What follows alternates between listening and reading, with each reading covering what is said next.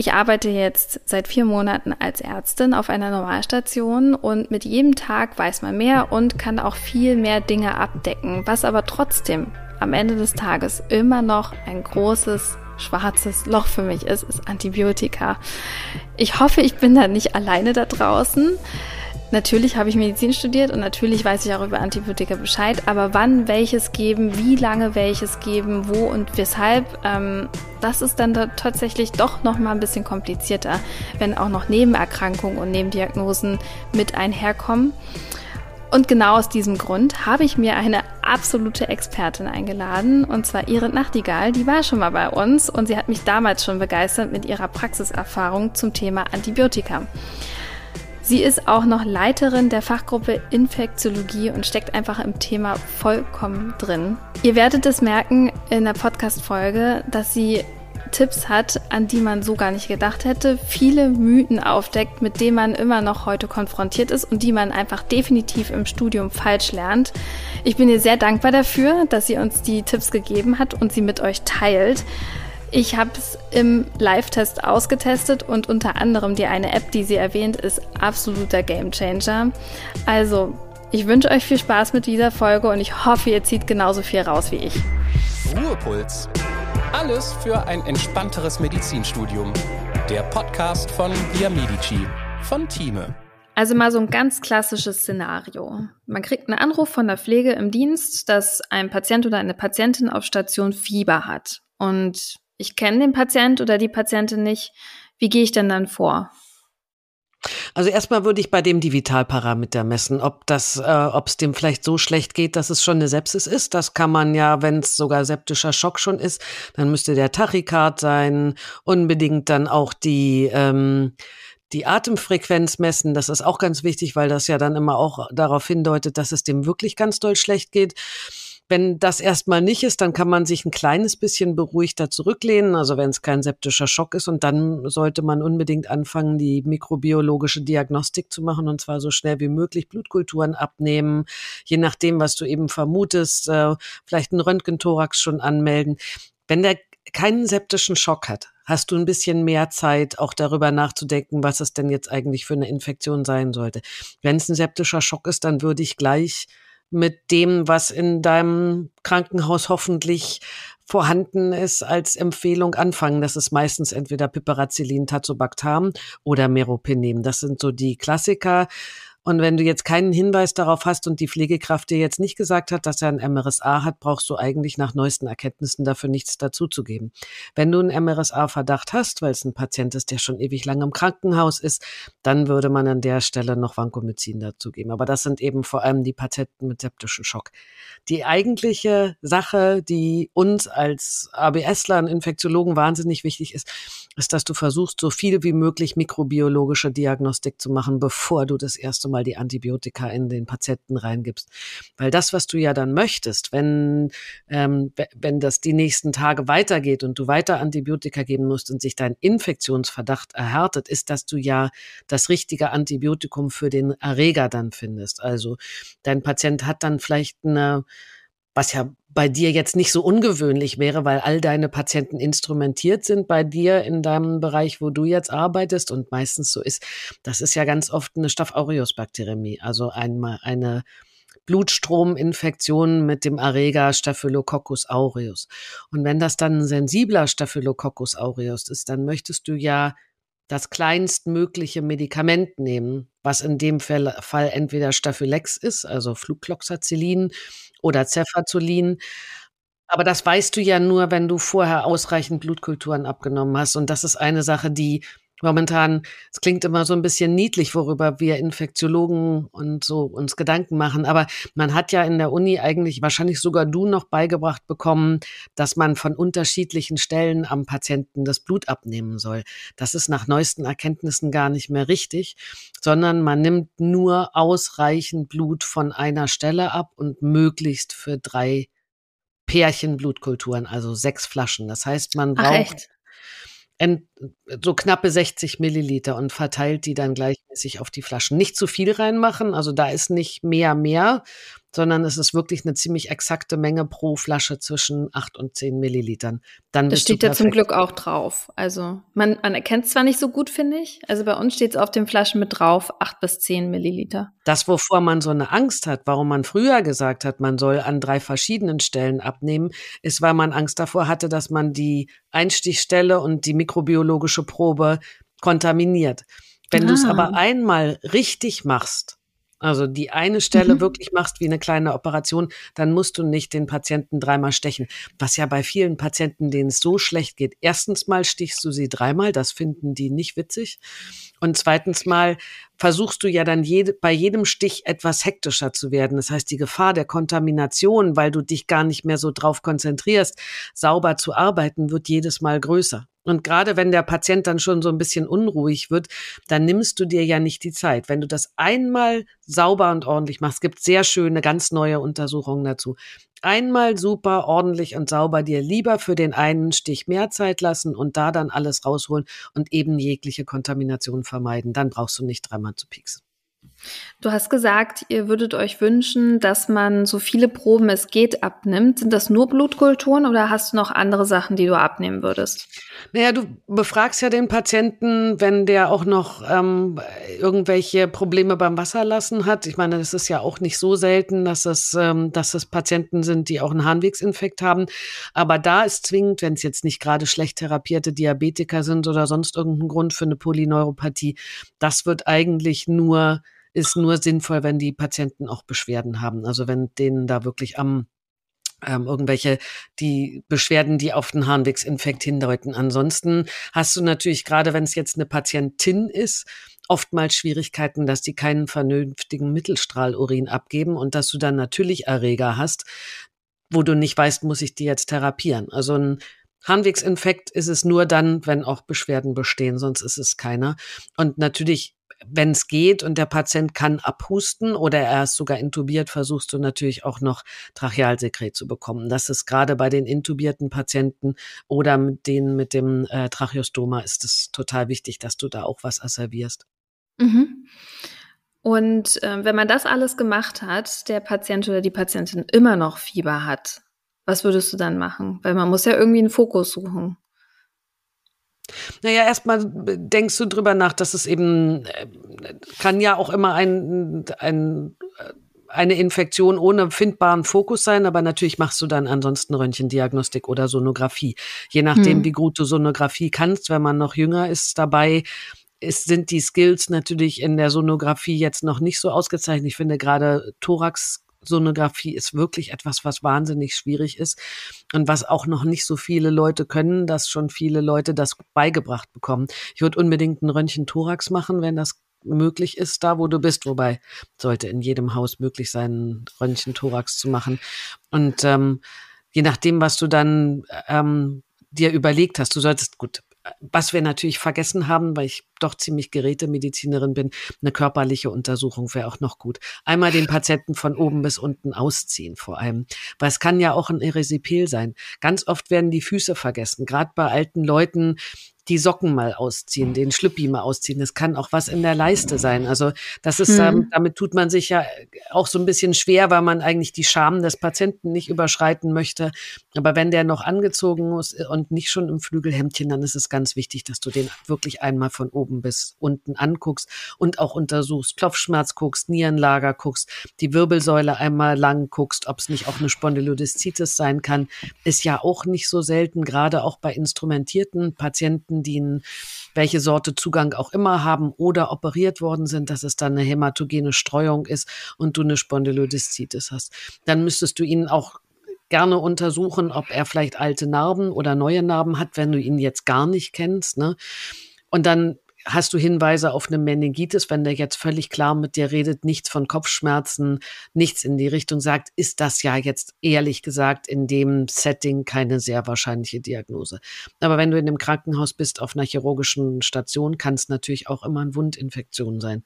Auch da solltest du mal gucken und vielleicht jetzt nicht sofort den Verband abrupfen, wenn der noch gut aussieht, ne? aber vielleicht hm. mal fragen, ob er Schmerzen in der Wunde hat, auch nach sowas wie Abszessen gucken und gar nicht so selten wirklich bei den älteren Herrschaften sind eben auch irgendwelche Verletzungen am Fuß, die dann zu einem Erisipel geführt haben, die auch wirklich böse Inflammationen machen können. Ne? Und dazu einfach mal die Socken ausziehen. Das ist etwas, was wir sehr häufig sehen, dass es vergessen wird. Dann wird der ganze Körper alles abgehorcht und der Fuß wird nicht angeguckt. Kann auch ein diabetischer Fuß sein oder ähnliches. Hm, hm. Auch ein guter Hinweis fürs dritte Staatsexamen das nochmal zu machen. Also das wird bestimmt gerne gesehen. Also wenn man das so grob zusammenfassen kann, könnte man sagen, wenn man jetzt einen Patienten, Patientin hat mit unklarem Fieber, dass man natürlich sich erstmal den Patienten anguckt, Vitalwerte misst, ähm, dann äh, Blutkulturen abnimmt, drei Pärchen und ähm, Röntgen-Thorax, wenn nötig, und Trachealsekret oder Mittelstrahlurin, wenn es da Symptome in, also hinweisende Symptome gibt. Genau. Und wenn der wirklich einen septischen Schock hat, dann solltest du versuchen, das bevor, dann würde ich wirklich nur das Nötigste abnehmen. Es gibt diese Golden First Hour, wo du versuchen musst, eben auch deinen, den, den Blutdruck wieder in Ordnung zu kriegen, die Antibiotika so schnell wie möglich drin zu haben. Wenn es das nicht ist, hast du wirklich Zeit. Gibt eine sehr schöne Untersuchung auch, die auch nicht mehr ganz neu ist, dass bei den Patienten, die ähm, keinen septischen Schock hatten, dass es für die sogar besser war, wenn du mit den Antibiotika gewartet hast, bis du deinen ersten, bis du deine ersten mikrobiologischen Befunde hattest. Weil wir sonst ja sehr breit schießen und je breiter wir schießen, desto mehr Nebenwirkungen machen wir auch mit unseren Antibiotika. Jetzt nicht nur auf die Resistenzlage, die draußen herrscht, sondern auch in Bezug auf den Patienten. Eine Monotherapie mit einem zielgerichteten Medikament ist immer das Beste, was du für deinen Patienten machen kannst. Auf welche Laborwerte würdest du speziell gucken? Ich gucke am ehesten auf die Leukus vor allem und aufs PCT, wenn ich daran gucke. Das CAP ist ja etwas, was bei den Infektionen nicht so sehr zuverlässig ist, unter anderem deswegen, weil er, ähm, weil es ähm, auch für andere Dinge gut ist. Also das, das CAP steigt ja auch bei anderen Dingen an und das zieht halt häufig sehr nach. Also es ist jetzt nicht so unser aller nicht so Lieblingsparameter. Das PCT ist auch nicht so gut für die Diagnose. Es ist halt ziemlich gut für die Therapiesteuerung. Mhm. Ähm, leider eben nicht so gut für die Diagnose, weil es auch ein bisschen nachzieht, weil es auch andere Gründe geben kann. Aber es ist ein ganz guter Verlaufsparameter, um dann deine Antibiotikatherapie vielleicht auch schon frühzeitig abzusetzen, wenn dein CAP, was äh, PCT, beim PCT, was am Anfang ganz hoch war, dann eben doller abgefallen gefallen ist, dann kannst du drüber nachdenken, ob du deine Antibiotikatherapie schon absetzt. Dafür ist es eher geeignet. Gibt es eigentlich klare Kriterien, wann man jetzt eine Antibiotikatherapie ansetzt und wann man eher darauf verzichten sollte? Gute Frage. Das ist natürlich für jemanden wie mich eher so eine Bauchentscheidung von allem gemeinsam. Wenn die Leukos hoch sind, wenn das Fieber da ist, wenn du ein eitriges äh, äh, Trachealsekret hast oder irgendwas in die Richtung, dann ist es ganz klar, dass du eine Antibiotikatherapie gibst. Aber meistens sind das ja so Kannfälle, ne, wo du dann irgendwie, mhm. wo du es nicht sicher weißt. Und da kannst du jetzt nicht so sagen, so ab dem Parameter legst du jetzt den Schalter um und da wird auf jeden Fall etwas gegeben, sondern es ist relativ viel weiche Kriterien dabei. Das ist ja immer das Schwierigste, ähm, dann bei den Infektionen. Ne? Herzinfarkt, da gibt's irgendwie gibt's klare Kriterien, dann ist es ein Herzinfarkt. Bei den Infektionen ist es ja immer schwierig, weil auch die Leukos können noch nachziehen und dann hat der Patient schon Fieber an dem Tag und du hast wirklich das Gefühl, das könnte es sein, ne? Aber mhm. er hat halt sonst noch nichts oder das Labor hängt halt noch nach. Du kannst mhm. jetzt nicht so ganz eindeutig sagen, doch, das ist ein Infekt, aber eigentlich hat man als Arzt, Ärztin doch relativ früh auch schon ein ganz gutes Gefühl dafür. Ja, das stimmt. Also es gibt auch häufiger mal den Fall, dass Patienten, Patientinnen einfach, nachdem sie von der Intensivstation kommen, so einmalig Fieber haben. Also so bei einer Messung haben sie Fieber und dann war's das. Das ist nicht unbedingt etwas, was du therapieren musst, sondern das war ja so ein bisschen die Message, die ich hatte, dass ähm, man auch zuwarten kann, wenn der Patient, die Patientin jetzt nicht gerade im septischen Schock ist. Wir haben es schon ganz oft erwähnt, aber wie wähle ich das passende Antibiotikum aus und was muss ich dabei beachten? Ja, da hoffe ich sehr, dass du in einem Haus lebst, äh, arbeitest, wo es Handlungsempfehlungen für deinen Fokus gibt.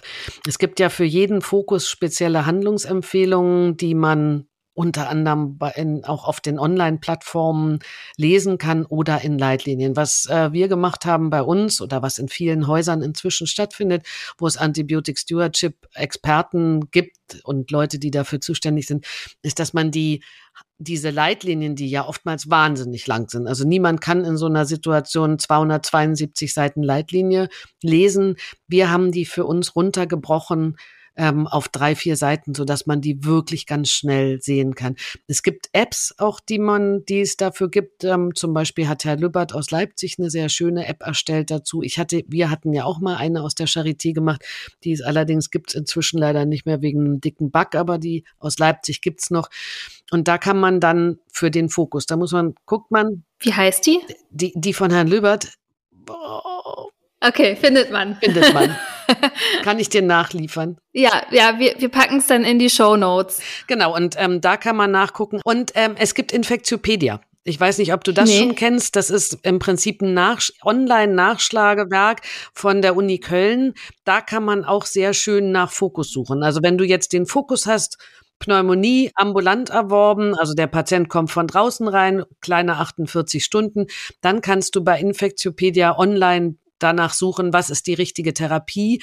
Und da ist eben nicht nur die richtige Therapie, sondern da ist auch Schritt für Schritt abgehandelt, welche Schritte in der Diagnostik solltest du für diese deinen speziellen Fokus noch machen, weil das natürlich auch sehr unterschiedlich ist. Ja, ja. Und dieses äh, Diagnostic Stewardship wird ja auch immer mehr zunehmen. Also wir haben jetzt darüber gesprochen, dass man äh, Urin abnimmt, aber auch da gibt es Fallstricke, wo rein nimmst du das ab, wie schickst du es weg, wie lange darf es lagern.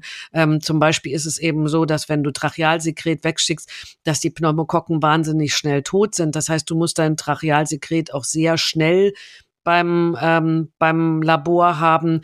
Ähm, du kannst bei der ambulant erworbenen Pneumonie auch noch Pneumokokken-Antigen abnehmen dann könntest du, wenn das positiv wird, sehr mutig sein und schon deeskalieren auf wirklich ganz schmale Antibiotika, je nachdem, was die Resistenzlage in deinem Haus und in deiner Umgebung zulässt.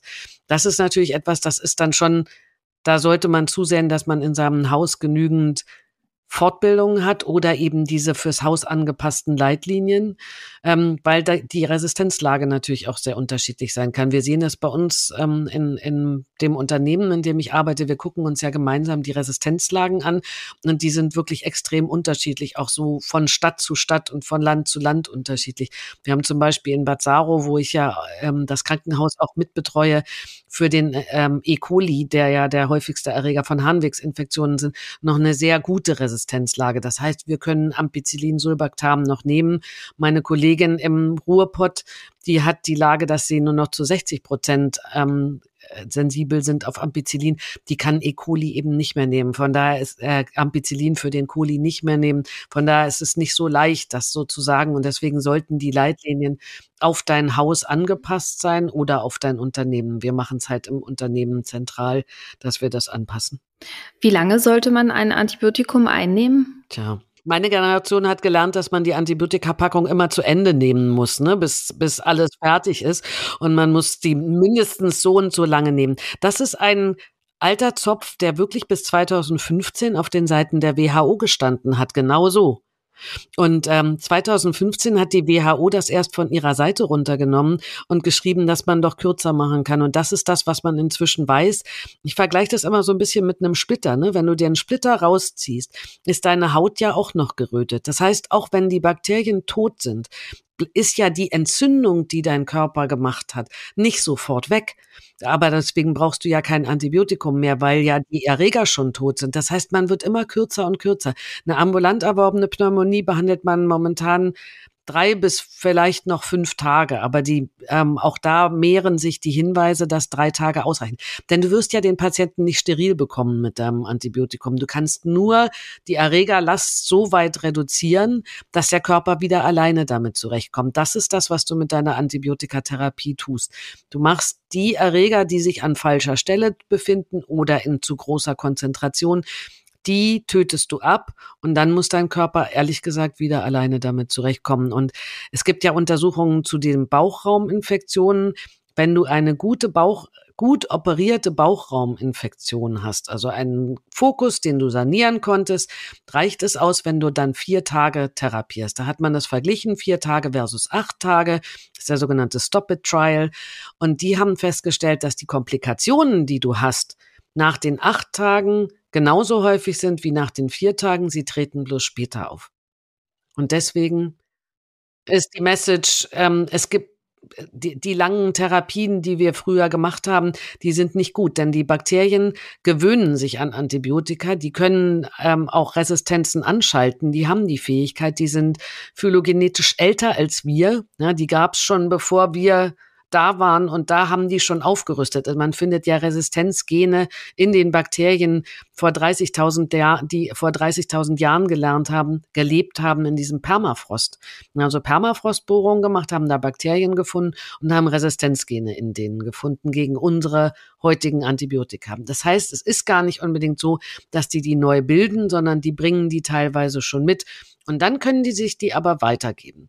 Die können ja, Bakterien können, ähm, also zum Beispiel, wenn du eine Infektion mit einer Klebsiella hast und die hat so Plasmide, also kleine abgeschnürte Teilchen, dann kann die die entweder an ihre eigenen Kollegen, also auch an Klebsiellen weitergeben, aber auch an andere, an Enterobacteriales. Also da gibt's ganz viele Möglichkeiten für die Erreger, sich gegen die Antibiotika zu wehren. Und je länger sie in Kontakt kommen damit, desto mehr von denen fahren die auf. Und dann gibt's so Freunde wie den Pseudomonas, die können bestimmte Resistenzmöglichkeiten auch noch anschalten, während sie therapiert werden. Die können Purine bilden, die können Kanäle bilden, die dann das Antibiotikum rausschmeißen, die können die Purine zurückbilden. Das heißt, das Antibiotikum das kommt gar nicht rein.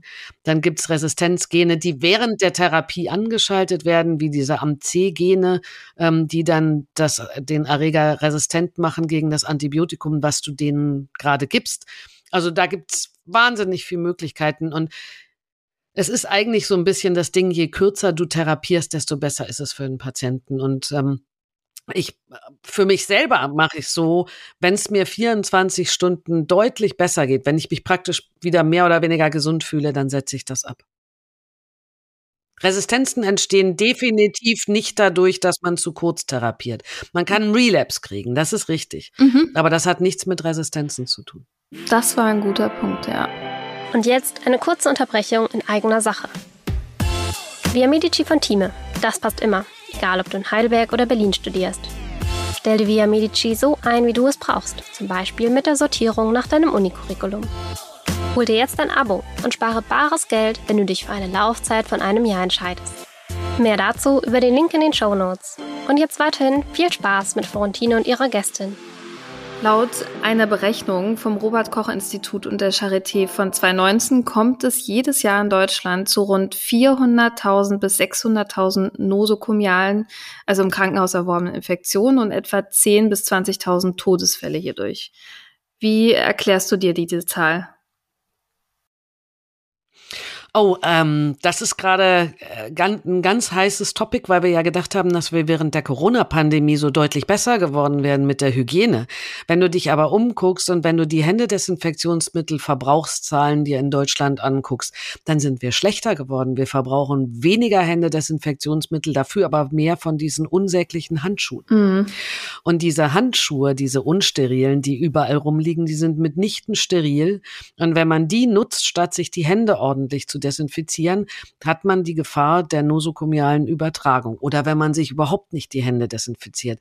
Oder wenn man den Patienten sehr lange mit dem falschen Antibiotikum therapiert, so dass man ihm das Mikrobiom kaputt macht und es dann zu einer ähm, Infektion kommt, die aus demjenigen raus sind. Es ist ja so, dass auch da bei diesen Zahlen, die du gerade zitiert hast, dann gesagt wird, das war Frau, Frau Professor Gastmeier und ihre Leute, dass nur ein geringer Teil davon wirklich verhinderbar ist. Also ein Drittel ungefähr ist der, den wir verringern, verhindern könnte. Der Rest, der kommt aus uns selber. Das sind zum Beispiel nosokomiale Pneumonien, die dadurch kommen, dass die Patienten mikroaspirieren, dass äh, wir ihnen, äh, dass wir sie instrumentieren. Solche Dinge kann man nur bedingt verhindern. Aber man kann zum Beispiel ähm, wenn man, wenn sie instrumentiert sind, wenn sie einen ZVK haben oder einen, also einen zentralen Venenverweil, einen zentralen Venenverweilkatheter oder einen peripheren Venenverweilkatheter, dann kann man die ordentlich behandeln. Wir gucken bei uns in den Kliniken jedes Jahr nach, wie die Katheter so aussehen. Und ähm, im Großteil, das ist super, super selten, dass da was wirklich passiert bei den peripheren Venenverweilkanülen. Aber es ist doch so, ne, wenn wir überlegen, wie viel Millionen von den Dingern wir legen und in ungefähr 0,03 Prozent der Fälle entzündet sich das, dann ist es am Ende eben doch auch eine häufige Zahl und das ist eine klassische nosokomiale Infektion. Mhm. Und da kann man halt, wenn man doch mehr Fokus darauf legt, die ordentlich zu legen, ordentlich zu behandeln, rauszuziehen, wenn man sie nicht mehr braucht, die Verbände ordentlich zu machen, da kann man eine ganze Menge verhindern. Aber eigentlich ist die Message, es sind unsere Hände. Und wenn du dich umguckst in den Krankenhäusern, wenn du auch Fernsehaufnahmen anguckst aus Krankenhäusern, wie viel lackierte Fingernägel, hm. Ringe an den Händen, ja. Uhren, lange Strickjacken, lange Haare, die in die Wunden und in, auf den Patienten fallen. Das siehst du immer und immer wieder. Und du siehst auch immer wieder dass die Leute sich Handschuhe anziehen, statt sich die Hände zu desinfizieren. Und Handschuhe schützen, wenn überhaupt nur dich selber, aber also diese unsterilen, aber niemals den Patienten, weil die Dinger einfach nicht steril sind und weil da eigentlich alles dran kleben kann. Und wenn man sich vorstellt, dass dann die Leute auch mit nicht desinfizierten Händen in diese Handschuhpackung reingreifen, und die, der nächste holt die sich raus, dann hat der das an den Händen, was der andere da gerade reingemacht hat. Das ist ganz, ganz schwierig. Und das zu verhindern, ist natürlich mindestens so wichtig, wie nachher zu wissen, welches Antibiotikum du geben möchtest. Du möchtest ja vor allem die Infektionen vorher erstmal vermeiden. Geht nicht immer, dann musst du wissen, welches Antibiotikum. Zu den Handschuhen noch eins. Im PJ musste ich so eine Hygienefortbildung machen und mir diese Handschuhe überziehen und dann mit so einem gefärbten Gel einreiben und dann unter Schwarzlicht halten. Und diese Handschuhe sind tatsächlich nicht dicht. Also da sind Mikrolöcher drin. Das weiß, also ich glaube, die mhm. meisten wissen das gar nicht. denken immer so, Handschuh ist Handschuh und der ist dicht. Nee, das sind Mikrolöcher. Das heißt, da können auch Keime reinkommen, Blut oder was weiß ich. Also muss man, also, ja, das, das sollte man wissen. Laut deutscher Norm dürfen von so einem 100er-Päckchen zwei Handschuhe äh, Löcher von bis zu fünf Mikrometer Größe haben. Ein Pseudomonas ist 1,5 Mikrometer und die Viren sind im Nanometerbereich. Das heißt, die machen da, die feiern in einem 5 Mikrometer Loch wirklich richtig Party. Die können da zusammen durchtanzen. Da können keine Ahnung, wie viele gleichzeitig durch. Und das finde ich eben Polonaise. auch. Das, genau, die ja. können da Polonaise drin machen. Und das finde ich halt auch ganz interessant. Das habe ich auch erst, weil wir so eine Handschuhkampagne gemacht haben. Das habe ich beim Erstellen der äh, Präsentation für die Handschuhkampagne gelernt. Laut DIN Norm 2. Das mhm. ist wie russisch Roulette, wenn mhm. du dann irgendwie diese Handschuhe anziehst. Und wir haben das auch gemacht. Wir haben das auch, äh, die Hand, die, die Hände dann unter das Schwarzlicht gehalten. Da kommt eine ganze Menge durch. Also das ist schon erstaunlich. Und es wird ja immer gelehrt, diese Handschuhe sollst du anziehen, anziehen, um dich selber zu schützen.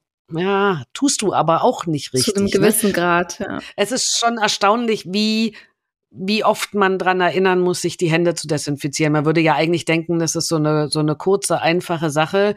Das kann man doch gar nicht vergessen. Aber es ist irgendwie, es geht nicht in den Kopf rein. Und natürlich ist es auch so, wenn man an Gefäßkatheter rangeht, dass das dann ganz wichtig ist. Ne? Und ähm, dass man dann die, die Katheteransätze desinfiziert, dass man sich die Hände desinfiziert vor, dass man auch einen frischen äh, Drei-Wegehahn dran macht oder ein frisches Nupsi auf den Drei-Wegehahn, wenn man einen Drei-Wegehahn dran hat. Ja, All solche ja, Dinge ja, sind wichtig wichtig, um das zu vermeiden. Ja, absolut. Und ähm, naja, man sagt, there is no glory in prevention, da wird halt viel weniger hingeguckt. Ne? Ja, absolut. Welche Rolle spielen denn multiresistente Keime bei der nosokomialen Infektion?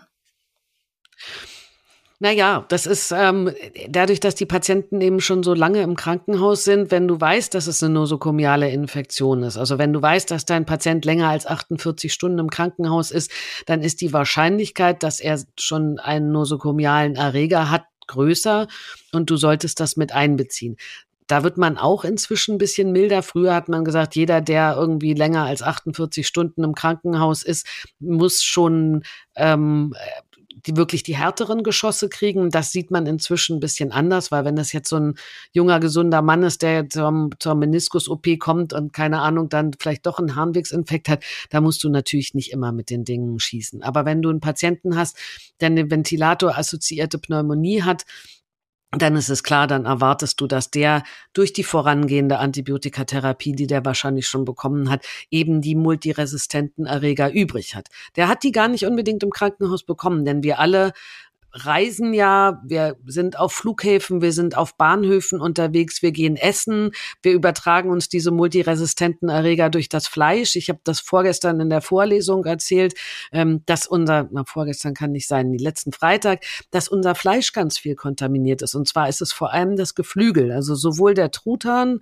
ähm, und die, die Pute als auch eben unser, ähm, unser Geflügel, Rind und Schwein gar nicht so schlimm, aber Geflügel ganz schlimm mit diesen Extended Spectrum Beta-Lactamase, ähm, Gramm-negativen Erregern, also die Gramm-negativen Erreger mit den ganz schlimmen ähm, mit den ganz schlimmen Dingen drauf. Und dann trägt man die in sich und bis man die dann wieder raus hat, ist es eben auch eine ganze Weile. Das heißt, wenn ich dann Antibiotikatherapie schon bekommen hat, dann sind halt nur die Multiresistenten übrig und machen dann meine Infektion. Das heißt, wenn ein Patient nosokomiale Infektion hat, muss ich unbedingt auch an die multiresistenten Erreger denken und die bei meiner Therapie mit einbeziehen. Und das bedeutet am Ende oftmals eben Piperacillin, Tazobactam oder doch Meropenem. In ausreichend hoher Dosierung vor allem.